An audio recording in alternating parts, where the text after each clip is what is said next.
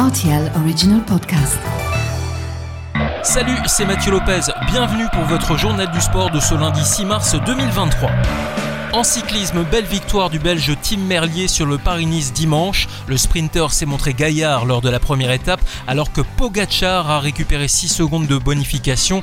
Le Slovène lui se retrouve donc troisième à 4 secondes de Merlier, alors que Vingegaard se place à 10 secondes. C'est Sam Bennett qui portera le maillot vert de meilleur sprinter lors de la deuxième étape. En football, 19e journée de BGL qui marquera notamment le sursaut d'orgueil de la part du F91 qui ne parvient pas à se stabiliser depuis la reprise. Dudelange bat finalement Strassen sur le score de 2 buts à 1 sur son terrain et reprend quelques points précieux au classement avec 48 points au total. À deux points seulement, on retrouve le Swift qui lui a perdu sur le terrain de Pétange 2 buts à 1.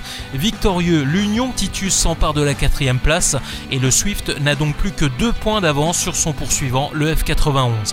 Dans les autres matchs, le Progrès a battu Wiltz 3 buts à 0, Niederkorn est troisième sur le podium, la Jeunesse bat Monderkange 2 buts à 1, le Folaech lui s'impose 3 à 2 face à Differdange, le Victoria bat Ostert à l'extérieur 3 buts à 1, le Racing Union accuse le coup, un partout à la maison contre Karjeng, enfin Mondorf gagne son pari à l'extérieur en ressortant vainqueur 3 à 0 de sa rencontre face à Etseya. En France, le FC Metz disputait la 26e journée de Ligue 2 avec toujours comme objectif de se pourvoir dans le trio de tête pour tenter de disputer une accession en Ligue 1 la saison prochaine. C'est bien parti grâce à une nouvelle victoire 3 buts à 0 face à Annecy qui a pourtant sorti l'Olympique de Marseille. C'était la semaine passée en Coupe de France. Les buts messins sont signés Mikotadze et Maziz. Les Lorrains sont quatrième au classement mais à égalité de points avec Sochaux. Prochaine rencontre pour les Grenats avec un gros morceau cette fois. Ils affronteront le leader, Le Havre, à Saint-Symphorien. Ce sera le lundi 13 mars. En athlétisme, Vera Hoffman termine parfaitement sa saison indoor par une remarquable 8 place en finale.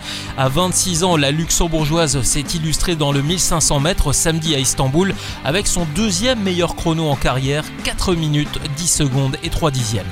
En handball, les Luxembourgeoises ont entamé le début de la phase 2 des qualifications de l'Euro 2024. Un premier match amical qui s'est soldé par une victoire des Belges sur le score de 39 à 23 sur le parquet de Bacharage. Samedi, le match retour a donné lieu à une meilleure prestation de la part des Luxembourgeoises, mais finalement battu 26 à 21 par la Belgique. En MMA, John Jones s'est imposé face à Cyril Gain et devient le nouveau champion des poids lourds de l'UFC. Malheureusement, le Français a tenu moins d'un round face à l'Américain qui a démontré une technique et une puissance exceptionnelles. En biathlon, la paire norvégienne a remporté dimanche le relais mixte simple de la Coupe du Monde de Nové Mesto en devançant la Suisse et la Lettonie. Les Françaises, elles, terminent quatrième. Enfin la Formule 1 avec la victoire de Max Verstappen au volant de sa Red Bull sur euh, le Grand Prix de Bahreïn.